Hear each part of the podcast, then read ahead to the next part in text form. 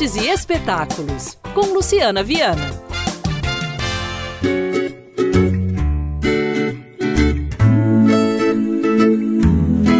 O Palácio das Artes, em Belo Horizonte, recebe pela primeira vez a feira Mostrou, com programação que celebra a cultura e as artes mineiras. O evento é gratuito. Bosco Ladeira, coordenador da Mostrou, conta mais. A Mostrou, Mostra de Gente que Ama o que Faz, é um projeto de um resgate artístico-cultural da Feira Hip que começou na década de 70, na Praça da Liberdade. É uma feira que tem mais de 300 famílias cadastradas, toda baseada na economia criativa. Não sendo só uma feira, sempre temos uma programação cultural intensa nos dias do projeto, porque estamos e participamos de equipamentos culturais no Circuito Liberdade, um dos mais importantes do estado da cultura mineira. Fazemos todo um resgate da mineridade com a questão da alimentação, da praça gastronômica, da culinária mineira. Tem que ser feito à mão, produzido em Minas para estar na Mostrou e por ser tão próximo do Circuito Liberdade, hoje nós só unimos mais forças ainda com a Fundação Clóvis Salgado, que é a gestora do Circuito Liberdade. A Mostra de Férias passa para o Palácio das Artes com uma programação toda especial. Vai ser a primeira vez que a gente vai ter uma exposição com artistas plásticos que participaram durante o ano da Mostrou, um coletivo de fotógrafos que